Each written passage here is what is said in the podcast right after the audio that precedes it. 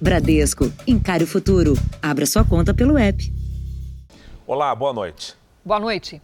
O Brasil registrou nas últimas 24 horas 1.910 mortes por coronavírus. Já é o segundo dia seguido que o país enfrenta um recorde no número de óbitos. O agravamento da pandemia fez o estado de São Paulo regredir para a fase mais restritiva do plano de combate ao coronavírus. A partir de sábado, só serviços essenciais vão poder funcionar. A cada dois minutos, uma pessoa é internada com Covid em São Paulo. As internações em UTIs cresceram 18% em uma semana e a ocupação desses leitos passa de 75%. Até o final de março, o estado vai abrir 339 leitos para terapia intensiva. Mesmo assim, o estado regride para a fase mais rígida de restrições. Por 14 dias, apenas setores da saúde, transporte, padarias, mercados, farmácias e atividades religiosas podem funcionar. Além disso, a circulação de pessoas fica proibida entre as 8 da noite e as 5 da manhã. Agora vamos enfrentar as duas piores semanas da pandemia desde o início do primeiro caso de Covid-19 no Brasil. As recomendações do centro de contingência são exatamente no sentido de conseguirmos reduzir a velocidade de transmissão do vírus. São medidas duras e que requerem a participação de toda a sociedade. Nessa fase do Plano São Paulo, as escolas continuam abertas para receber os alunos, principalmente os mais vulneráveis, aqueles que não conseguem acompanhar as aulas à distância ou que dependem da refeição oferecida pela rede de ensino. Mas a recomendação agora é que os pais optem pelo estudo remoto e mantenham os filhos em casa até a próxima classificação. A escola está aberta para quem realmente precisa. E aqui a nossa estimativa é uma estimativa, uma diminuição de frequência esperada de 80%, ou seja, somente para aqueles alunos que realmente é, buscarem e necessitarem. As mudanças foram mais uma vez criticadas pelo comércio. A Associação de Shoppings diz que é um desespero a mais para os lojistas que estão vivendo dias de incerteza. Nós fizemos opção pela vida, porque hoje, com essa velocidade que nós temos na transmissão da doença, não existe outra alternativa que não seja o isolamento, a restrição do contato e evitar que as pessoas que estão contaminadas contaminem outras pessoas que não estão contaminadas. Eu estive hoje com o governador João Dória no Palácio Governo, minutos antes dele anunciar a adoção da fase vermelha em todo o estado. O governador estava absolutamente convencido da necessidade desta medida extrema e disposto a enfrentar a reação esperada de setores da economia. Deixou claro que, abre aspas, não há escolha neste momento. Fecha aspas. O resultado dessa conversa está no nosso r7.com. Veja agora outros destaques do dia. Ministério da Saúde confirma a compra de vacinas da Pfizer. Brasil registra 1.910 mortes em um dia. Governo diz que auxílio emergencial evitou queda maior do PIB. E relator propõe limite de gastos para o auxílio deste ano. Na série especial, a esperança do pantaneiro por mais chuva na região que sofreu com as queimadas.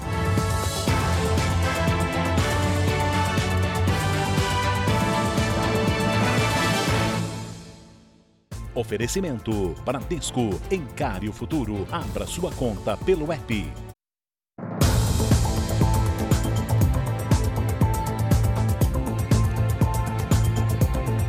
São Paulo começou a vacinar contra a Covid-19 idosos entre 77 e 79 anos. A procura foi grande, principalmente nos drive-thrus distribuídos pela capital. Hoje foi o último dia de vacinação no Pacaembu, porque o estádio vai começar a ser reformado. Mãe, filha e genro, todo mundo vacinado ao mesmo tempo? Qual a idade de vocês? A minha mãe 97, eu vou fazer 79 e ele 81. A gente fica com esperança, pelo menos, não é? tem esperança de que está melhor do que sem a vacina, né? É o único recurso que a gente tem. A vacinação foi ampliada para idosos com idade entre 77 e 79 anos em São Paulo. A expectativa é que 430 mil pessoas sejam imunizadas nessa fase. Valdionor se vestiu de super-herói para levar a mãe, Eleonor, de 78 anos, para tomar a primeira dose. Eu procurei descontrair esse momento e também alertar as pessoas para que usem a máscara. Então, é esse modo de brincar com essa ideia muito séria que é o uso de máscaras. Hoje, o tempo de espera chegou a uma hora. Nada que se comparasse à enorme fila de carros do sábado. Novos pontos de vacinação, como o ginásio do Ibirapuera, começaram a funcionar na capital paulista. Esperaram bastante por esse momento. Nossa, e como? Estamos aliviados. Nossa, que bom. Segundo os infectologistas, os efeitos da vacinação só devem começar a aparecer um mês depois da segunda dose. Provavelmente, o número de pacientes graves dessa faixa etária e dos grupos prioritários vai diminuir. O problema é que ainda não se sabe quando a população mais jovem vai ser imunizada.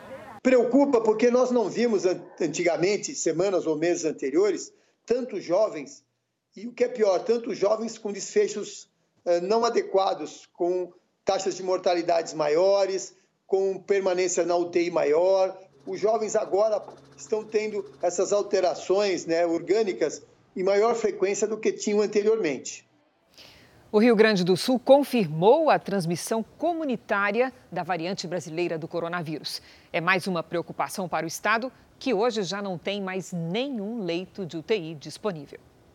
A espera se tornou ainda mais angustiante.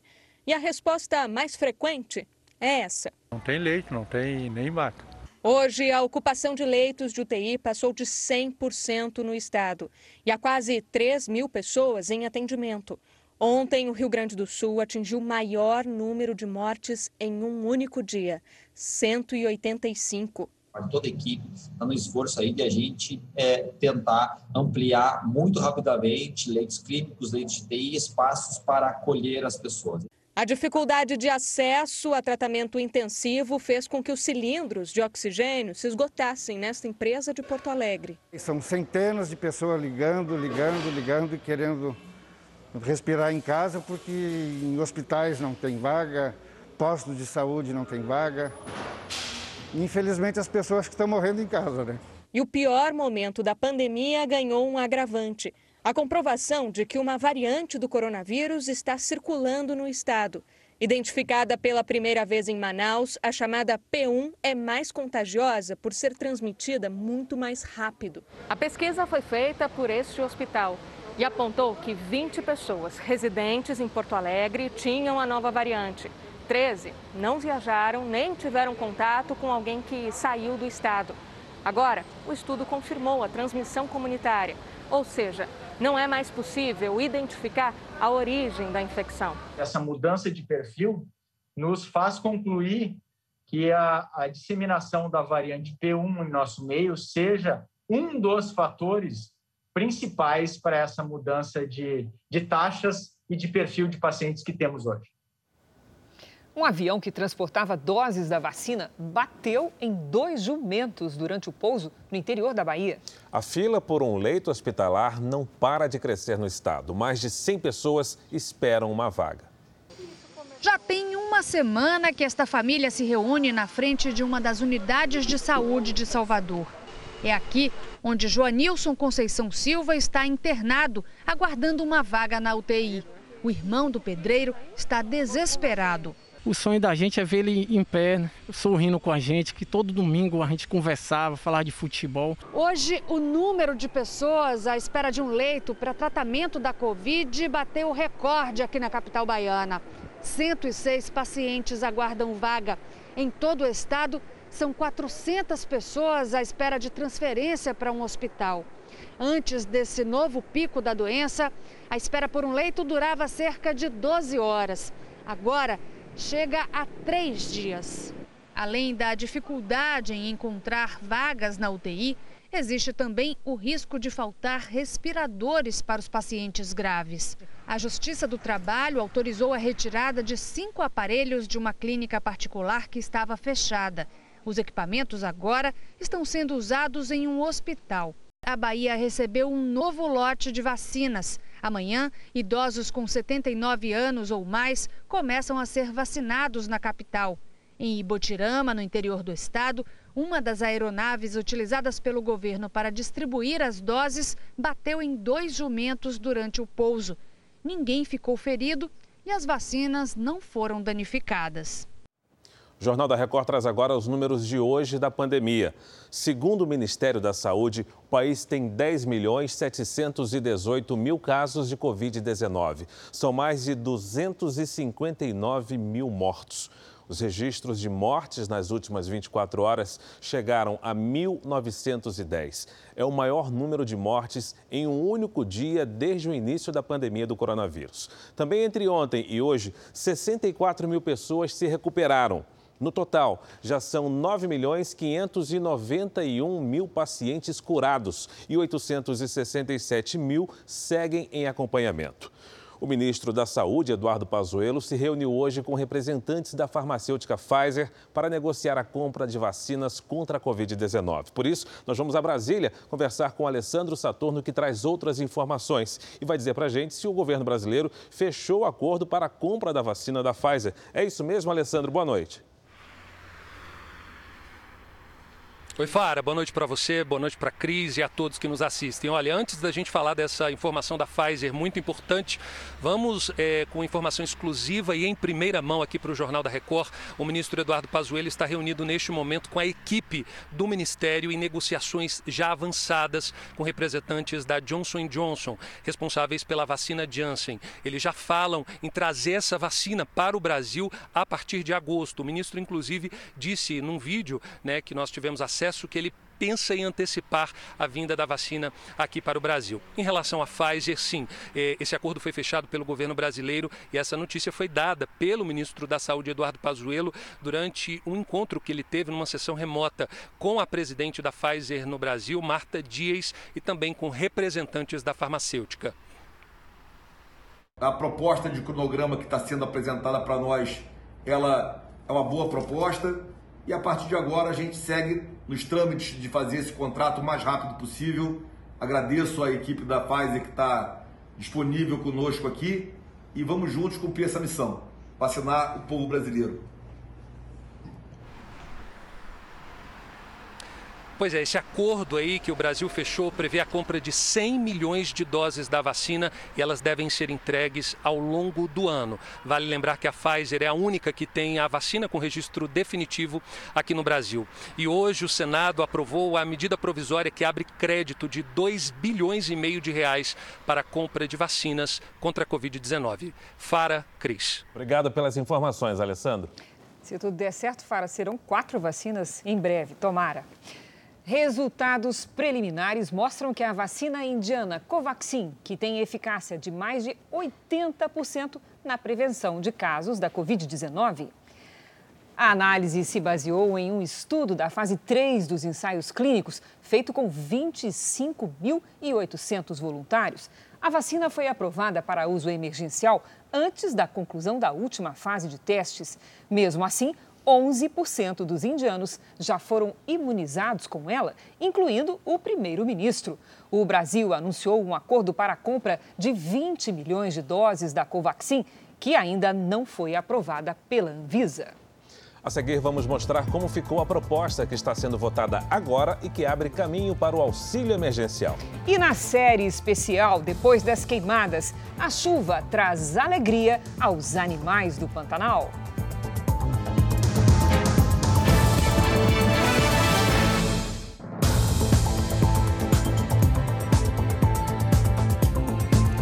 O presidente Jair Bolsonaro disse que o resultado do PIB em 2020, divulgado hoje, foi melhor do que o esperado. O presidente disse que está preocupado com novos reajustes nos preços dos combustíveis e que a nova administração da Petrobras vai agir em outras frentes para tentar reduzir esses aumentos. Logo após a saída de um almoço com embaixadores árabes em Brasília, o presidente Jair Bolsonaro comentou o resultado da nossa economia no ano passado, com queda do PIB de 4,1%. Se esperava que a gente ia cair 10%, né? E parece que caímos 4% é um dos países que menos caiu no mundo todo. Então tem esse lado positivo. O que, que fez a economia movimentar? Em parte, o auxílio emergencial. Eu conversei com o ministro da Economia, Paulo Guedes, que avaliou como bom o resultado da nossa economia diante dos efeitos negativos da pandemia na atividade econômica. Guedes chamou atenção para dois fatos. O Brasil teve um dos melhores resultados no fim do ano passado. E o resultado de 2020 como um todo só não foi melhor do que de 10 países, como China, Noruega e Indonésia. Agora, o ministro e o governo estão preocupados que essa segunda onda da pandemia possa impedir que o país cresça este ano cerca de 13,5%. Em nota, o Ministério da Economia disse que a indústria e o comércio retomaram aos níveis de produção de antes da pandemia. O setor de serviços também já está próximo da recuperação. Para o Ministério, o crescimento da atividade econômica só se manterá em taxas superiores se for retomada a agenda de reformas como a tributária e a administrativa. Outro assunto comentado pelo presidente hoje foi a possibilidade de nova valorização do petróleo no mercado internacional. Eles acham que o preço, né, ainda não está muito adequado. Pode ser que tenhamos uma alta do petróleo é, nas próximas semanas. Isso complica para a gente. Isso reforça o nossa, nosso interesse em, em efetivamente mudar o, o presidente da Petrobras, porque nós queremos não interferir como nunca interferimos. Isso nunca, nunca existiu. Nunca não falei ó, desfaz aí esse reajuste, eu não quero reajuste na, na, semana que vem. Durante a entrevista, o presidente afirmou também que pretende ajudar os estados com relação a leitos de UTI e comentou a volta do auxílio emergencial, que deve ser pago ainda este mês. Tudo que fazemos no tocante ao auxílio emergencial é endividamento. E cada vez que você endivida, igual você quando aumenta a sua, o seu cheque lá, o, seu cheque, o, teu, o teu cheque especial lá no banco, você paga um juros maior final, um juros não, um valor maior no final do mês. É o que não pode acontecer com o Brasil. A economia tem que pegar ah, é alguns falam que eu não estou preocupado com morte. Estou preocupado com morte, mas emprego também é vida. Em um ano de pandemia, o país registrou um tombo recorde do PIB, o Produto Interno Bruto. O recuo de 4,1% interrompeu o crescimento de três anos seguidos. 2020 foi marcado pela pandemia do coronavírus e o isolamento social. O fechamento de algumas atividades e a diminuição da circulação do dinheiro impactaram na economia do país.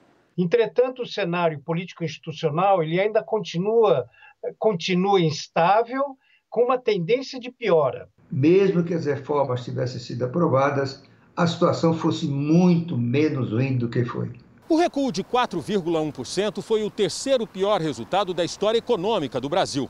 Com exceção da agropecuária, todos os setores apresentaram queda. O consumo das famílias, por exemplo, sofreu a maior variação negativa. E o de serviços, que é o que mais emprega, foi ladeira abaixo. O setor de serviços é o mais prejudicado. Por quê? O serviço depende do relacionamento interpessoal, depende do comparecimento a locais que provocam aglomeração. Isso afeta o mercado de trabalho. E o mercado de trabalho é a forma de sobreviver da maioria esmagadora dos trabalhadores. Né? Em 2021, o clima ainda é de incerteza, com a alta dos casos de coronavírus e a demora na vacinação. Nós estamos com uma economia extremamente fragilizada por falta de investimentos, principalmente por parte do governo, o que realmente tira a competitividade da nossa indústria, tira a produtividade. A somatização desses problemas é que acabam engessando um possível processo de crescimento mais forte da economia brasileira. Vamos agora com a opinião do Augusto Nunes. Boa noite, Augusto. Boa noite, Cris. Boa noite, Fara. Boa noite a você que nos acompanha. A onda de lockdowns decretados por prefeitos e governadores em fevereiro não reduziu o número de casos de coronavírus nem a média diária de óbitos. Nenhuma surpresa. Enquanto milhões de brasileiros continuarem a aglomerar-se no transporte público, em pancadões na periferia ou em casas cujas dimensões impedem qualquer distanciamento social, essas quarentenas mambembes só servirão para manter na UTI a economia e a paciência da população. Sem coragem para atacar os problemas reais, o secretário de Saúde do governo paulista, Jean Gorenstein, resolveu responsabilizar pelo fiasco a ainda tímida retomada das aulas presenciais. Aspas para o secretário. O problema não é a escola, é a circulação das pessoas. Eu vou levar meu filho na escola, eu pego condução para levar e para buscá-lo e assim vai. Fecha aspas. Felizmente, a conversa fiada não colou. No próximo fracasso, o doutor em vírus chinês vai culpar os B10 pela escassez de leitos de UTI e os vigilantes pela lentidão exasperante das filas nos locais de vacinação. Veja a seguir: com o avanço dos casos de coronavírus, Paraná e Santa Catarina estão praticamente sem leitos. E na série especial, a expectativa dos pantaneiros por mais chuvas e o combustível que a região precisa depois das queimadas.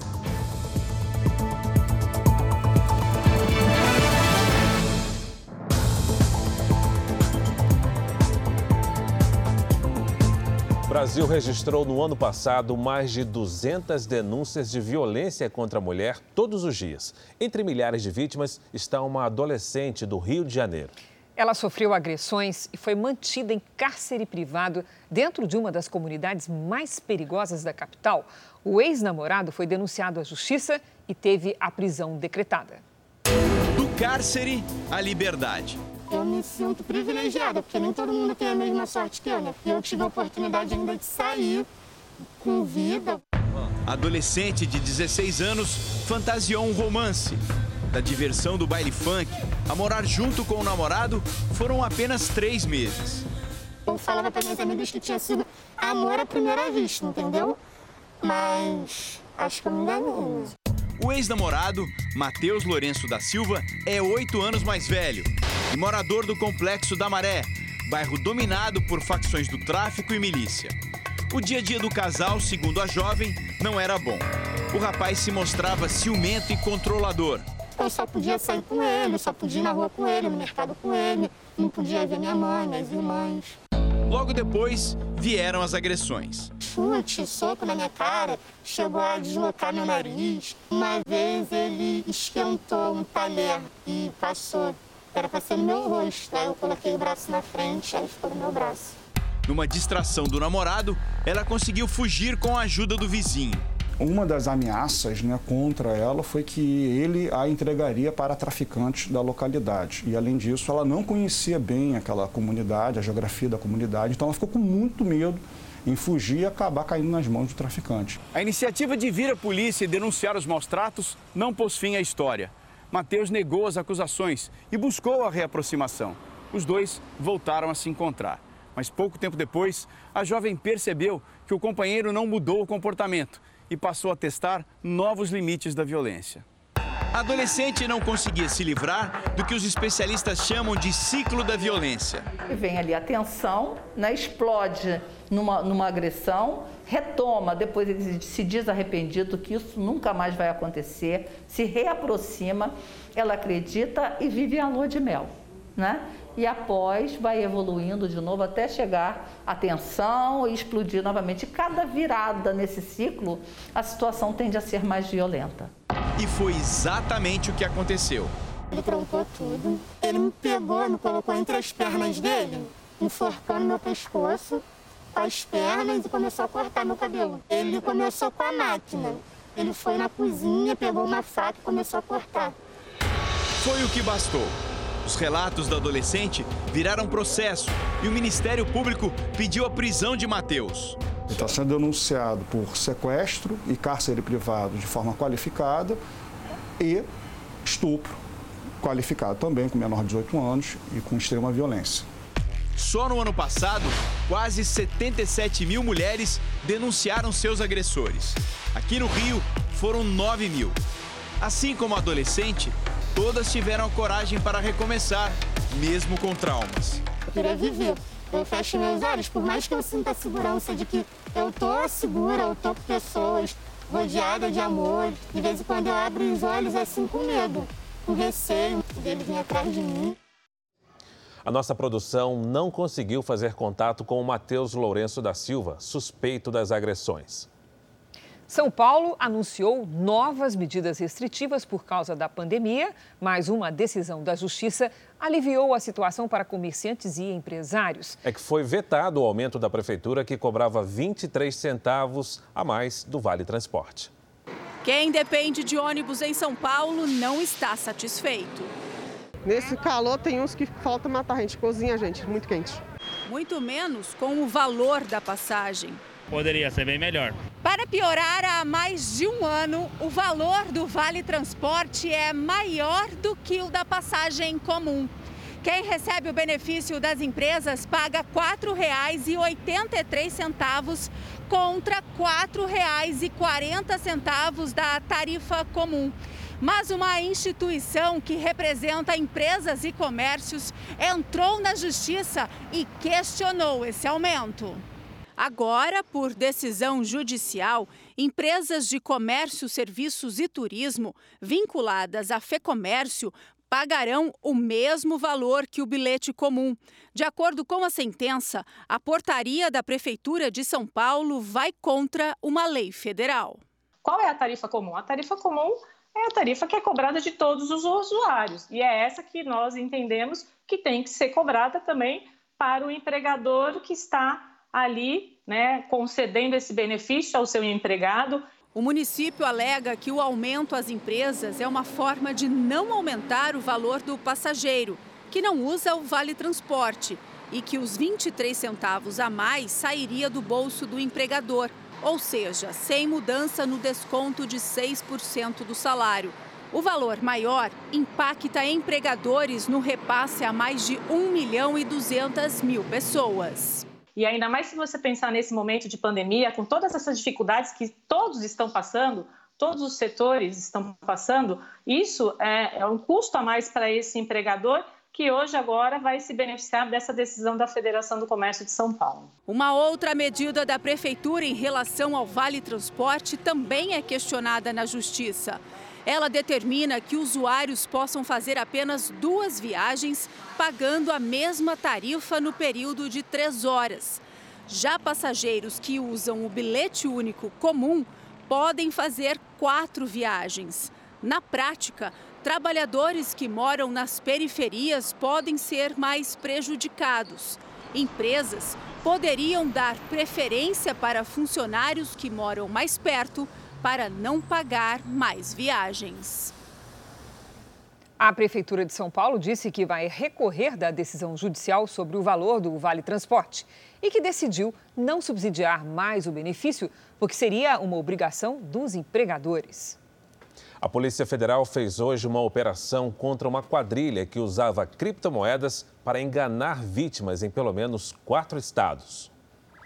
Essa é a terceira fase da operação que começou em maio de 2019 e apura um esquema de fraude financeira no país. O ponto que está sendo mais focado é a questão de ocultação de bens. Estamos agora voltados para a questão do possível crime de lavagem de dinheiro. 13 mandados de busca e apreensão e sete mandados de prisão temporária foram cumpridos no Rio Grande do Sul, em São Paulo, no Rio de Janeiro e no Espírito Santo. Os réus foram acusados de fazerem parte de uma organização criminosa que operava uma instituição financeira. A empresa captava recursos de terceiros para investir no mercado de criptomoedas. Parte dos valores depositados pelos 55 mil investidores era transferida para aplicações de baixa rentabilidade. A outra parte era usada pelos sócios. Conforme denúncia do Ministério Público Federal, os acusados disponibilizavam os serviços por meio de uma empresa sediada na cidade de Novo Hamburgo, sem autorização do Banco Central e da Comissão de Valores Mobiliários. A promessa aos clientes era de um investimento com remuneração de 15% ao mês. O esquema começou em 2017 e só terminou quando a operação foi deflagrada, dois anos depois. Hoje também foram executadas ordens judiciais para bloqueio de 170 imóveis registrados em nome dos investigados e de laranjas. O valor estimado dos bens é de 80 milhões de reais. Nas redes sociais do Jornal da Record você encontra dicas de como se proteger para não cair em esquemas de pirâmide. Um estudo revelou que o contrabando de cigarros no Brasil compromete a criação de empregos. Além disso, tira da economia cerca de 1 bilhão e 300 milhões de reais por ano.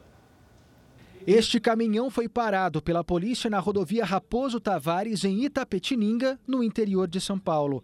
Dentro, 500 mil maços de cigarros contrabandeados. A carga foi avaliada em quase 2 milhões e meio de reais. Neste outro flagrante, em Mato Grosso do Sul, o motorista perdeu o controle da direção e capotou o veículo abarrotado de cigarros paraguaios. O mercado do contrabando de cigarros movimenta milhões de reais a cada ano e financia organizações criminosas, tráfico de drogas, armas e munições. E afeta ainda a economia do país, comprometendo a geração de empregos. Um estudo de uma empresa de consultoria britânica mostrou que a substituição do cigarro ilícito pelo produto legalizado poderia gerar cerca de 173 mil novos postos de trabalho e injetaria 1 bilhão e 300 milhões de reais por ano na economia. Então, nós, nós avaliamos é, o tamanho né, da geração de emprego, tanto do cultivo, do processamento, da fabricação, do transporte e da comercialização dos cigarros. Então, para cada um bilhão de cigarros que fossem substituídos né, de ilegais a legais, geraria 2.700 empregos. De acordo com o Fórum Nacional contra a Pirataria e a Ilegalidade, mais da metade do cigarro contrabandeado é vendida no mercado formal. Então aumenta o consumo do cigarro criminoso, do cigarro do crime e diminui o consumo do legal. Nós estamos entregando o mercado brasileiro ao contrabandista. A Polícia Federal apresentou um relatório sobre os dois celulares apreendidos com o deputado Daniel Silveira, do PSL, quando ele já estava preso. Quem tem as informações é a nossa repórter Priscila Tovic. Boa noite, Priscila. O que traz esse documento? Olá, boa noite. Boa noite a todos que nos acompanham. Pelo parecer, imagens das câmeras de segurança da Superintendência da Polícia Federal no Rio mostram que assessores entregaram os dois telefones ao parlamentar. Daniel Silveira teria escondido na calça os aparelhos que chegaram até ele em 17 de fevereiro, um dia após ter sido preso por ameaçar ministros do Supremo. A defesa do deputado contestou o relatório em redes sociais. Segundo advogado Maurício Spinelli, o parlamentar já estava com os dois celulares e não foi submetido à revista no momento da prisão. Cris Fara. Obrigada, Priscila. O plenário do Senado começou a discutir a PEC emergencial, que regula o controle das contas públicas em tempos de crise. Essa mesma proposta, Fara, prevê a volta do auxílio emergencial e o limite para este ano de 44 bilhões de reais de gasto com benefício. Depois de intensas discussões para a elaboração do relatório da PEC emergencial, a proposta chegou ao plenário hoje à tarde. O texto cria ferramentas para a União, estados e municípios agirem quando as contas públicas estiverem sem controle, quase no vermelho. Nesses casos, fica proibido criar novas despesas obrigatórias, conceder benefícios tributários, fazer novos concursos ou dar reajustes a servidores públicos. Propostas polêmicas foram rejeitadas pelos senadores ainda durante a discussão do relatório, como a redução de jornadas e salários de funcionários públicos, o fim do gasto mínimo em saúde e educação e a extinção de repasses do Fundo de Amparo ao Trabalhador ao BNDES. Na prática, a PEC dá mais agilidade para medidas de austeridade do governo durante crises nas contas públicas. A proposta alivia as contas já deficitárias e garante o pagamento do novo auxílio emergencial, o que reduz a necessidade do aumento de impostos. Os senadores discutem um limite de gasto para o benefício, 44 bilhões de reais. O governo pretende pagar quatro parcelas de 250 reais do novo auxílio emergencial ainda no primeiro semestre deste ano deixar claro é que estamos finalmente dizendo a milhões de brasileiros, cerca de mais de 30 milhões de pessoas, é, que essa casa é, cumpre o seu dever de dar ao executivo ah, os mecanismos legais para que o auxílio emergencial volte. Agora nós voltamos a falar da crise do coronavírus. O governo do Paraná anunciou hoje que o sistema de saúde no estado entrou em colapso. 93% das UTIs do SUS de todo o Paraná estão ocupadas. E mesmo com novas vagas sendo criadas, o sistema não consegue absorver todos que precisam de atendimento. 730 pacientes estão na fila esperando por um leito. O cenário é dramático. Nós batemos aí quase 1.400 leitos de UTI. É, hoje, a internação entre leitos SUS e leitos não SUS bate na casa de quase 3.800 pacientes internados no Paraná. O que mais preocupa é a circulação da variante amazônica do coronavírus, chamada de P1. Segundo a Fiocruz, pelo menos 200 pacientes testaram positivo para a variante aqui no Paraná. O receio das autoridades de saúde é porque ela é de 4 a 6 vezes mais agressiva no contágio e já estaria em transmissão comunitária aqui no estado. Em Cascavel, no oeste do Paraná, todos os hospitais da cidade estão lotados.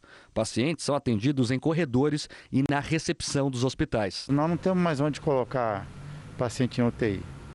Tanto é que tem cinco na enfermaria entubados. A situação também é crítica em Santa Catarina. 99,88% dos leitos estão ocupados. No início da noite, havia apenas um disponível em todo o estado.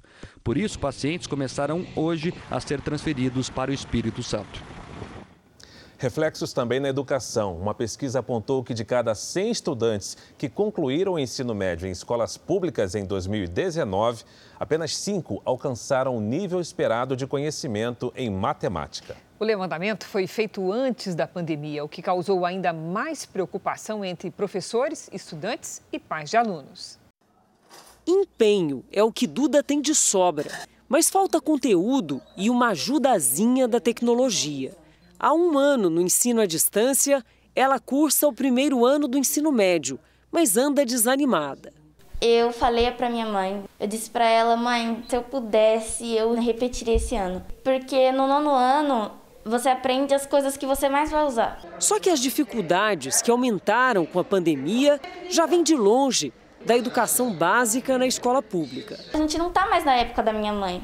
Aqui a gente já é outras pessoas que pensam diferente, eles deviam dar uma inovada, porque agora não é que nem antes. Elaine sabe bem do esforço da filha, mas reconhece que muitas vezes o ensino público deixa a desejar e distancia o sonho da universidade dos jovens das classes mais baixas do país. Se você pergunta para ela se ela tem um sonho de se formar em alguma coisa, ela fala: "Mãe, eu não tenho preparo para isso". Uma pesquisa feita ainda antes da pandemia revela dados preocupantes. A cada grupo de 100 alunos que concluíram o ensino médio em escolas públicas brasileiras, apenas cinco atingiram um nível satisfatório de conhecimento em matérias básicas como matemática, por exemplo. Os dados são do Sistema de Avaliação de Ensino Básico, o SAEB nessa etapa do primeiro ao quinto ano do fundamental, acho que a gente conseguiu evoluir.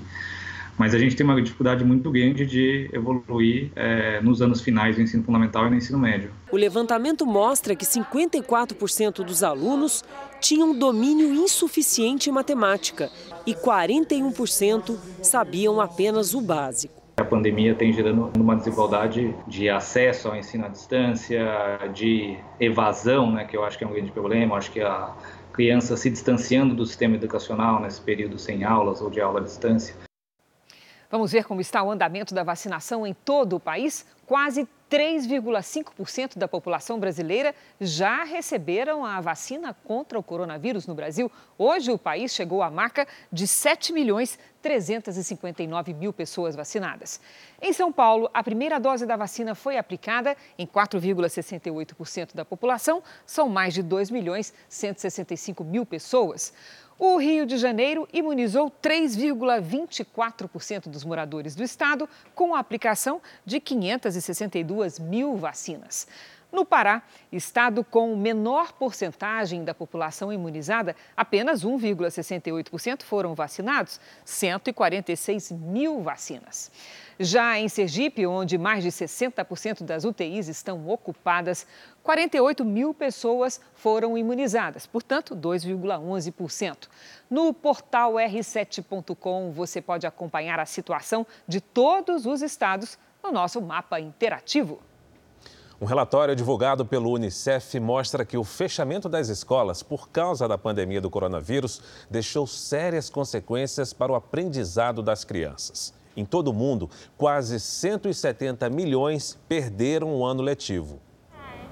O Fundo das Nações Unidas para a Infância afirma que estamos diante de uma catastrófica emergência educacional. Por causa da pandemia, uma em cada sete crianças no mundo teve perda significativa de aprendizagem, ou seja, 214 milhões. O relatório divulgado pelo Unicef quer chamar a atenção para a necessidade de os governos priorizarem as escolas nos planos de reabertura. O fechamento delas por causa do coronavírus fez com que 168 milhões de crianças deixassem de ir à escola. A cada dia que passa, a situação piora para os alunos mais vulneráveis, que não têm acesso ao ensino à distância e correm risco de nunca mais voltar à sala de aula. Aqui nos Estados Unidos, escolas dos 50 estados relataram que milhões de estudantes simplesmente desapareceram, tanto de aulas online quanto presenciais. Além disso, houve uma queda significativa no número de alunos matriculados em escolas públicas. Só aqui na Flórida, a baixa foi de cerca de 88 mil crianças que eram esperadas para esse ano acadêmico. As autoridades temem que essa evasão escolar provocada pela pandemia se torne uma tendência a longo prazo.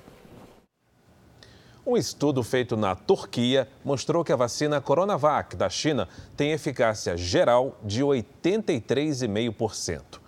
A taxa foi baseada nos resultados finais da fase 3 de testes. O estudo mostrou também que a vacina da empresa chinesa Sinovac evitou a hospitalização e sintomas graves da doença em 100% dos casos do país, o mesmo constatado nas pesquisas do Brasil. Só que aqui, os estudos da fase 3 do Instituto Butantan apontaram que a vacina tem eficácia geral de 50,38%.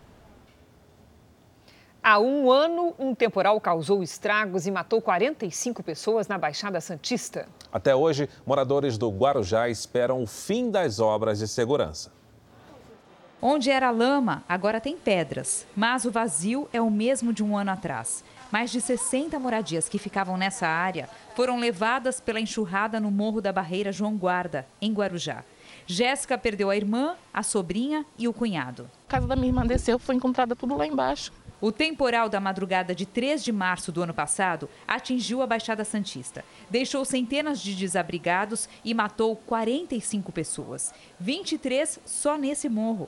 Enquanto em outros pontos as obras de contenção já foram concluídas, aqui nem começaram. Um ano depois, a situação não está resolvida. Quem vem aqui se assusta porque não acredita que ainda está dessa forma. De um jeito ou de outro, isso aqui não está seguro. Nós estamos aguardando que venha uma segunda verba do governo federal orçado em 44 milhões, para que a gente possa fazer toda a parte de contenção, de drenagem e de paisagismo do morro, restabelecendo o morro e dando a segurança Uh, para não ter outros deslizamentos né, nessa parte atingida. Aqui em Santos, oito pessoas morreram por causa das chuvas de um ano atrás. Cinco eram da mesma família e moravam bem ali.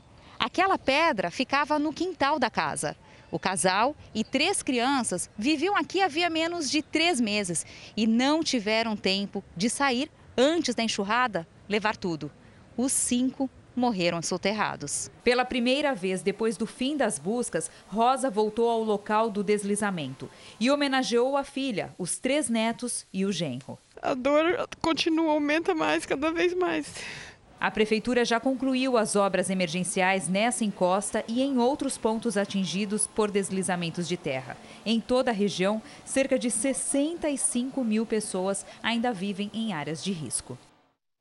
E nas regiões do país onde não chove, as queimadas ganham força. Em 2021, Mato Grosso lidera esse ranking com 1.078 focos de incêndio registrados. Assunto para a nossa Lidiane Sayuri. Vamos saber com a Lid, afinal, Lid, esses, essa, essa chuva consegue acalmar esses focos de incêndio? Como é que está a situação? Vai conseguir dar uma equilibrada assim, Cris. Boa noite para você, para quem nos acompanha. Olha, chove nos próximos dias sobre Mato Grosso e Mato Grosso do Sul. Diminuem as queimadas, mas o volume não será suficiente para, por exemplo, encher os rios do Pantanal. Nesta quinta, os temporais atingem desde o norte do Rio Grande do Sul até Mato Grosso do Sul. As áreas entre o noroeste do Paraná e a capital Campo Grande devem receber a maior quantidade de água. Tem alerta para alagamentos, deslizamentos, granizo e ventania nos três estados do sul. No norte e nordeste, um corredor de nuvens carregadas causa chuva forte entre o Amapá e o Ceará e tempestades isoladas entre o Rio Grande do Norte e Pernambuco. Nos outros estados do norte, no centro-oeste e em São Paulo, as pancadas de chuva ganham força à tarde. Tempo firme mesmo somente nas áreas claras.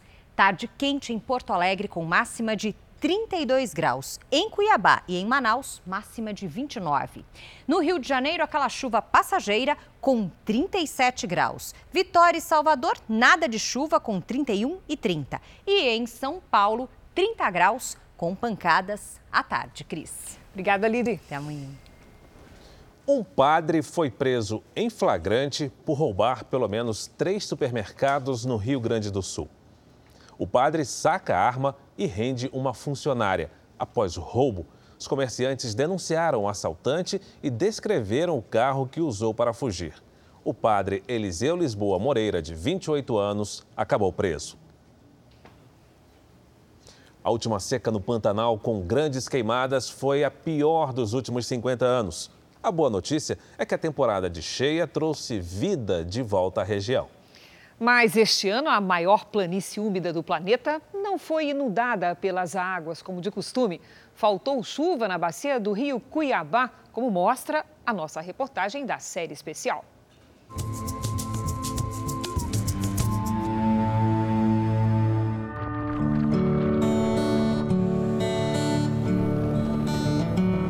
O horizonte não deu sinal de mudança no tempo.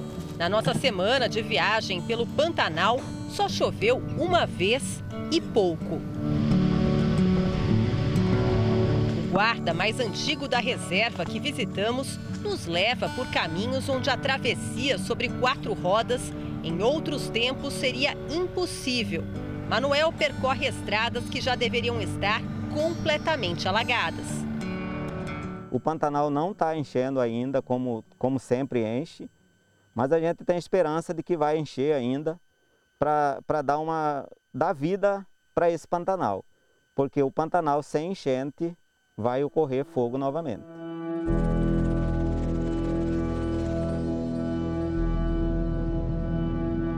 A temporada de chuvas dura três meses. Começa em janeiro e termina em março. E a previsão para este ano não é boa. Mesmo que chova dentro dessa média histórica esperada, não vai ser o suficiente para encher o Pantanal como nos outros anos. Para a planície alagar, o nível do rio Cuiabá precisa subir. Em época de cheia, o leito costuma atingir 3 metros e meio de profundidade. Hoje ainda não chegou aos 3. Sem a chuva esperada, o rio não transborda e o Pantanal não inunda como antes. A preocupação é grande, porque a última seca ajudou a alastrar as chamas, incêndios que deixaram cicatrizes na paisagem. Depois que o fogo passou por aqui, neste pedaço de chão, não há mais tantos sinais de vida. A árvore morreu. A terra secou e os bichos fugiram. E nós rodamos por aí. Não muito distante, o Pantanal rebrota, a terra encharca e a vida segue. Até agora choveu o suficiente para mudar o tom da paisagem. Difícil acreditar, mas são fotos tiradas no mesmo lugar. É o verde que enche de esperança todos aqueles que viram bichos morrendo de fome e de sede. Porque não tinha mesmo, não tinha o que eles consumirem. O fogo devastou tudo, o verde, as frutas, todas que eles necessitavam para sobreviver. Não tinha, não tinha mais nada.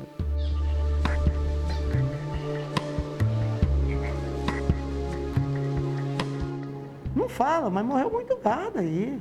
Perdeu muitas cabeças de gado por causa o resultado do fogo. Porque não tinha o que comer e a água acabou também, você está entendendo? Um dos símbolos do Pantanal é esta árvore, o pé de acuri. Quase tudo pegou fogo. A previsão dos biólogos é que os frutos só voltariam a surgir em um ano. Mas aqui, a natureza surpreende. Em quatro meses, os frutos já surgiram e agora estão maduros. Servem de alimento para araras, queixadas e outros animais. A água que banha o centro-oeste do Brasil faz o Pantanal aos poucos renascer das cinzas. Quando caiu a primeira chuva durante as queimadas, dava para ouvir de longe gritos de felicidade. Melhor ainda era ver de perto, estampado no rosto, o sorriso do homem que comemorava a chegada de uma grande tempestade. Tem muita gente que já vai, ah, chuva, chuva. Até hoje já tem essa brincadeira ainda. Todo mundo brinca. Ah, todo mundo debocha ainda, não tem boca. É chuva! É chuva, é. É que ficou engraçado acho que isso. Eu falava, eu, cuiabano, né? Pantaneiro, de chapa e cruz, né? Aí saiu chuva, chuva, sem perceber. O trabalho de Alessandro é zelar pela vida de bichos e plantas na maior reserva natural do país. É por isso que aquele dia, aquela chuva, ele não esquece. Estava de serviço, né? A gente estava vindo daquele do combate do, do, incêndio e a gente estava pedindo a Deus há muitos dias que, que viesse logo a chuva. O Pantanal estava só cinza, fumaça e poeira, né? E aí começou a chover, já imaginei assim, lá vai o Pantanal ficar como deveria ser, tudo verde, né? Atolando aí, aí a gente tá precisando disso, com certeza. Quando chove nesta terra, a natureza ganha força. E é por isso que o pantaneiro comemora que venha mais.